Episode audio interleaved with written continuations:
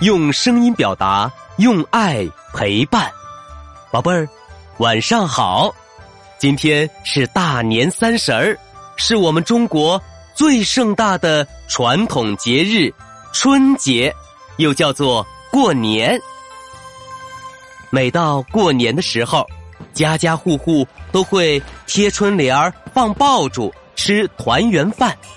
但是，宝贝儿知道这些习俗都是？怎么来的吗？哈哈，听了优爸今晚的故事，你就知道了。不过，在讲故事前，我们先请唐宽旭小主播说说这周的好习惯。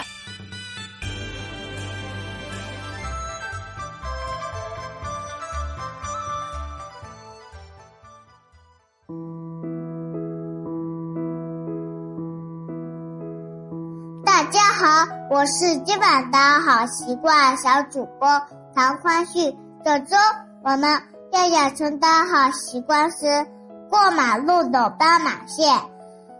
小朋友们，过马路时出来出往很危险，所以一定要走斑马线。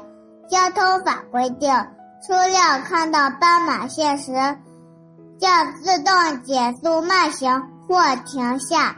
礼让行人，所以过马路走斑马线才更安全。好，谢谢唐宽旭小主播。每周一个好习惯，宝贝儿，过马路走斑马线，今天你做到了吗？快到文中打卡吧。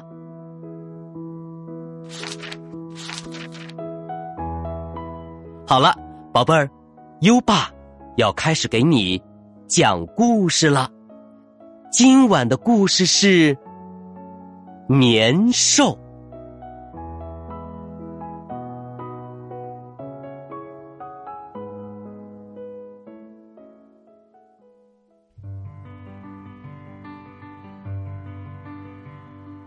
相传，中国古时候有一种叫做年的怪兽。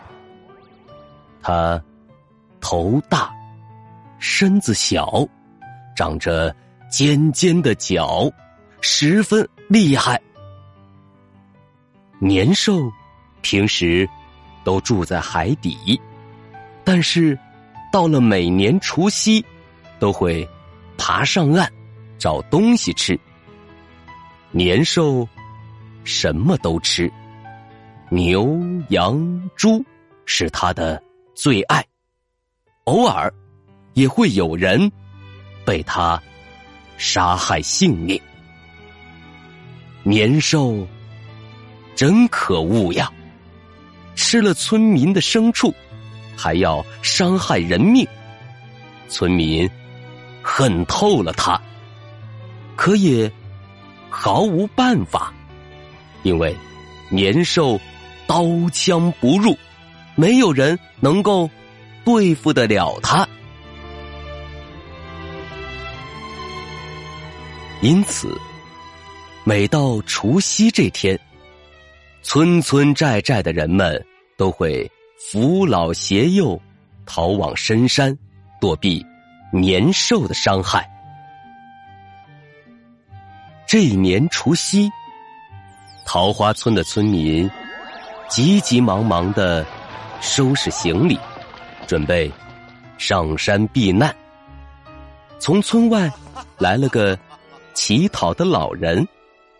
只见他握着拐杖，穿着长袍，雪白的胡须长的垂到地上。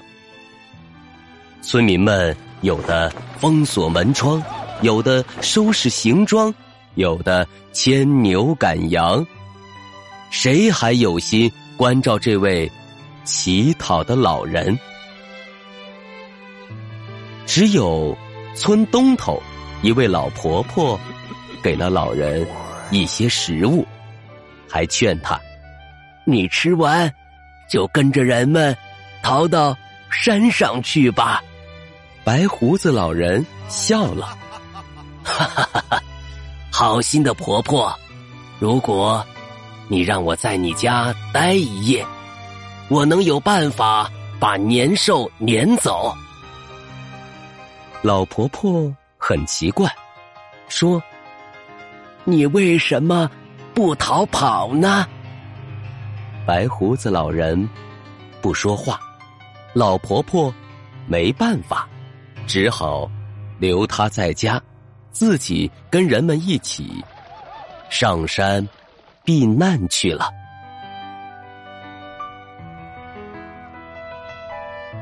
半夜时分。砰，砰，砰！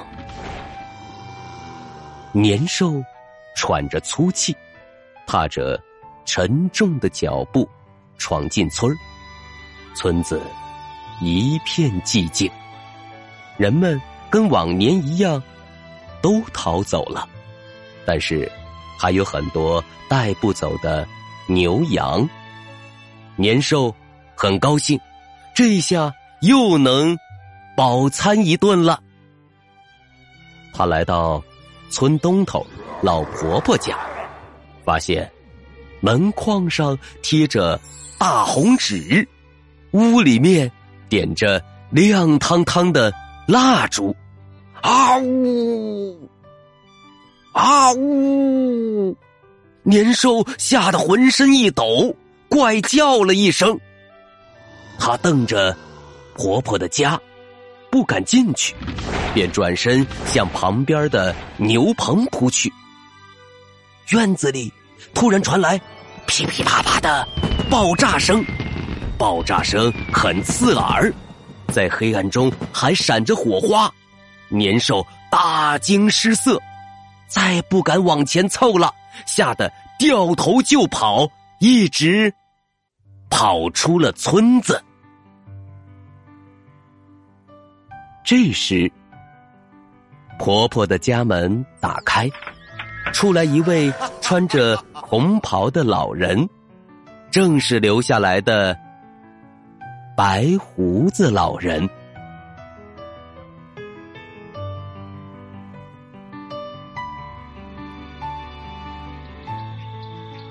第二天是正月初一，避难回来的人们见村里。安然无恙，感到十分惊奇。这时，老婆婆才恍然大悟，赶忙向乡亲们述说了白胡子老人的话。村民们一齐拥向老婆婆家，看到婆婆家门上贴着红纸，村里院子里燃着一堆竹子，噼噼啪啪的。屋子里几根红蜡烛还发着余光。原来呀，年兽是有弱点的，它最怕红色火光和炸响。以后再也不怕年兽来捣乱了。欣喜若狂的村民们，为庆贺吉祥的来临。纷纷换上新衣，戴上新帽，到亲友家道喜问好。这件事儿很快在周围村里传开了，人们都明白了驱赶年兽的办法。从此以后，每年除夕，家家贴红对联燃放爆竹，户户烛火通明，守更待岁。初一一大早，还要走亲串友，道一声“过年好”。这风俗越传越广，成了中国民间最隆重的传统节日。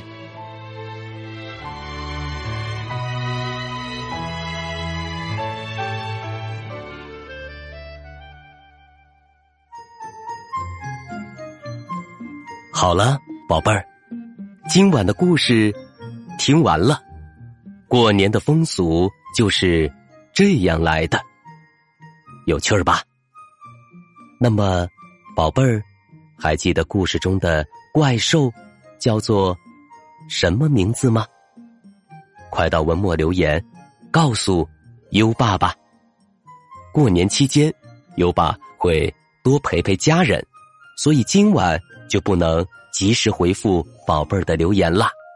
明天中午，优爸会抽一点时间来回复。祝宝贝儿过个快乐吉祥年！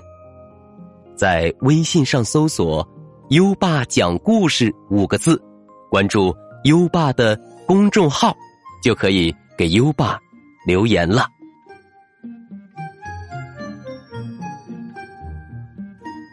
又到了该睡觉的时间了，还记得优爸和你的小约定吗？每天把优爸的故事转发给一位朋友收听吧。好的教育需要更多的人支持，谢谢你。接下来，让我们听着美妙的音乐和诗歌入睡吧。优爸祝你。好梦，晚安。